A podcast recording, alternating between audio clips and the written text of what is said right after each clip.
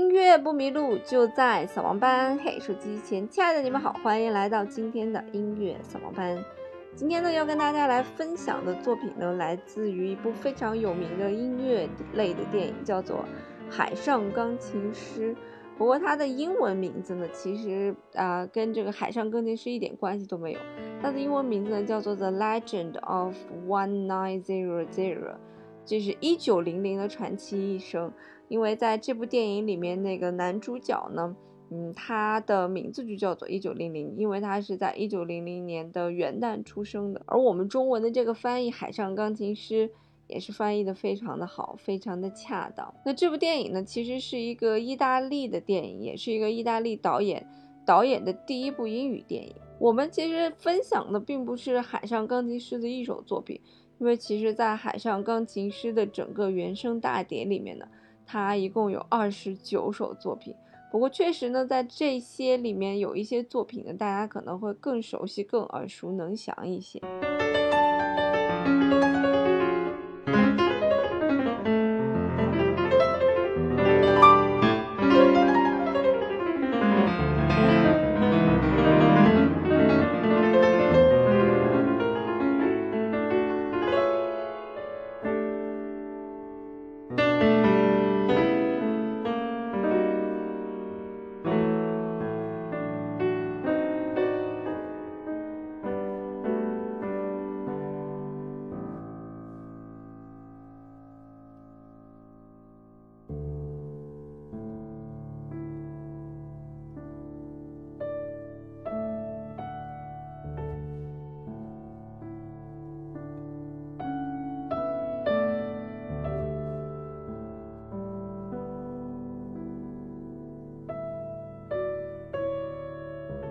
其实整个故事呢，就是讲的是一个弃婴，这个弃婴的名字就叫做一九零零，他的在这个维吉尼亚号蒸汽客船上面的这样一生。因为呃他是一个弃婴嘛，所以偶然被矿工发现之后呢，就把他抚养成人。但是在他还未成人的时候，他的养父也去世了。一九零零在这个船上呢是没有钢琴老师的。他的所有的技术呢，都是通过自己应该叫做天赋吧，啊所习得的。所以在整个的电影当中呢，也有一些音乐人为他的才华而折服，想要跟他组成乐队啊，或者来跟他 PK，就是以此方式来展现出来一九零零出众的演奏技巧以及才华。那我们刚才听到的那一首作品，应该是整部电影里面。啊，最最最最最最让大家熟悉的一首乐曲了。那这首乐曲呢，叫做《Playing Love》，就是一九零零呢这个初恋时候的创作的一首乐曲啊。因为一天下午，他邂逅了一个美丽的女子，然后又无法对她表达心中的爱意，所以就把所有的爱都写到这首作品当中。但是还没来得及跟女孩说上一句话，女孩已经下船了。虽然一九零零决定下船去寻找女孩，但是一九零零发现，可能他这一生。都不属于陆地，而只属于在海上漂泊的，所以他又回返回到了船上。不过，整个电影的结局听起来有一种莫名的伤感啊，因为海上钢琴师这个一九零零所待的这艘维吉尼亚号船，在战争结束后呢，因为年久失修要被炸毁。那他的好朋友 Max 听说后，就急忙的赶往码头，想要阻止工人搬运这个炸药。因为他坚信一九零零还在这个船上。当 Max 找到一九零零的时候，想要劝说他下船，不过一九零零无法接受陆地的生活，他认为在海上漂泊就是他这一生的宿命。那在最后呢，在海的中央啊，维吉尼亚号爆炸，而一九零零呢，也与他的钢琴、他的音乐，还有船身的碎片一起沉入了大海。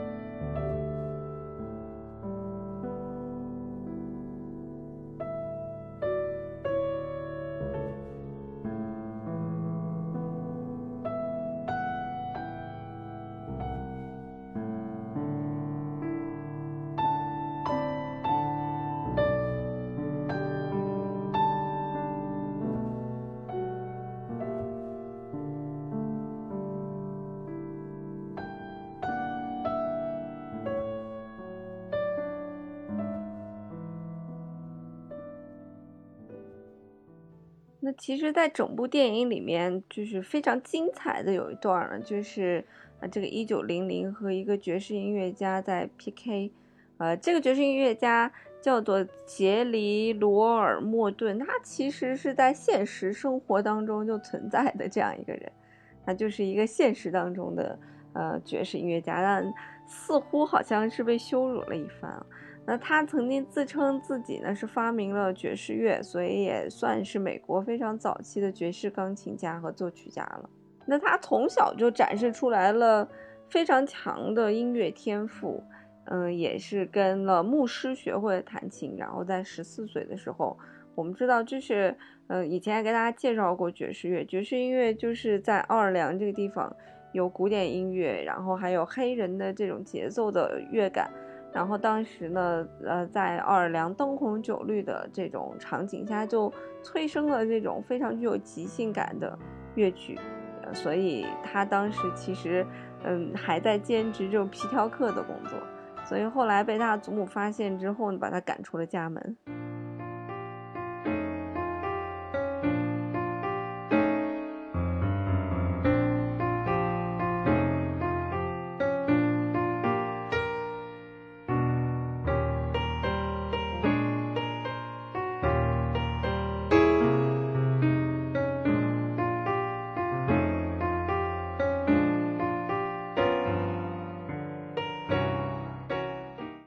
那在整个影片当中，让大家最难忘的可能就要数，呃，这个一九零零和 Jelly 这个斗琴的这一段了。反正只要是斗琴的这一段，一般来讲都会就挺让人难忘的。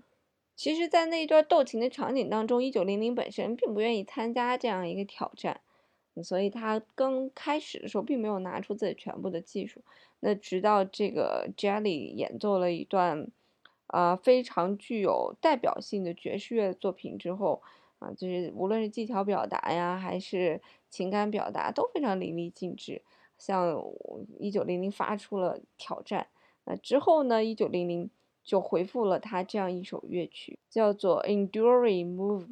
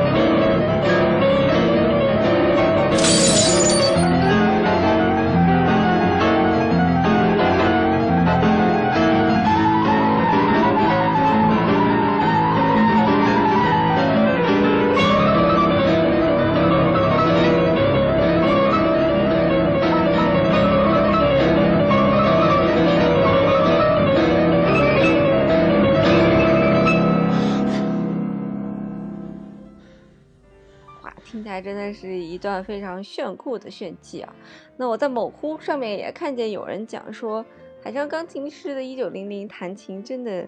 就如影片当中所描述的那样，那就是技巧无懈可击嘛。嗯，怎么讲呢？电影始终还是电影，更多的还是带有传奇的一种色彩，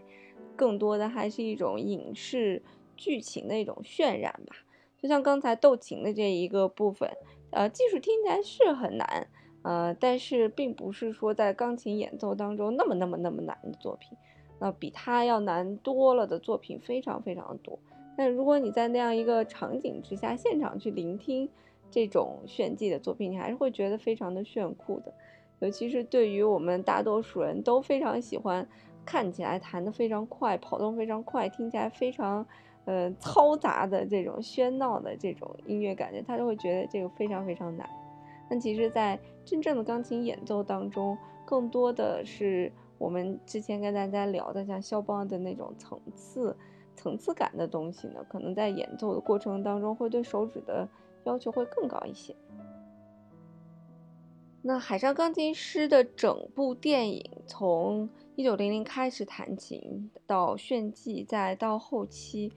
在编配的过程当中呢，其实引入了一些爵士乐的一些元素，包括爵士乐刚开始的一种拉格泰姆的音乐形式里面都有。那为整部这个电影配乐的是一位意大利人，嗯，他的名字呢叫做莫里康内。他是在去年的时候去世了，二零二零年七月零六号的时候在意大利去世了，享年是九十一岁。他呢曾经为好莱坞的电影配过至少五百部以上的配乐。那除了《海上钢琴师》之外呢，在一九八四年曾经为《四海兄弟》配乐，一九八六年为教会配乐，一九八八年为新天堂乐团配乐。一九九八年为《海上钢琴师》配乐。那老爷子在七十九岁的时候，也就是二零零七年的时候，奥斯卡为他颁发了终身成就奖。如此经典的电影和如此经典的配乐，怎么能不值得你去一看一听呢？我马上也要到国庆节了，所以呢，我也是强烈推荐大家可以没有看过《海上钢琴师》，可以去看一遍《海上钢琴师》；看过《海上钢琴师》的，可以再。来温习一遍一九零零的传奇一生。我想这么多人喜欢海上钢琴师，应该是羡慕啊一九零零的这样一种生活方式。就是我们生活在城市当中，很多时候做的事情是不得已而为之的。但是，一九零零所有所做的事情都是自己喜欢、想要做的事情。包括他最后在海的中央，和他喜欢的音乐钢琴，和他一生生活的这个甲板。一起化成碎片沉入海底，这也是他自己选择的一种生活方式。好啦，那今天的节目就到这里结束啦。音乐不迷路，就在扫盲班。我们下期节目再见啦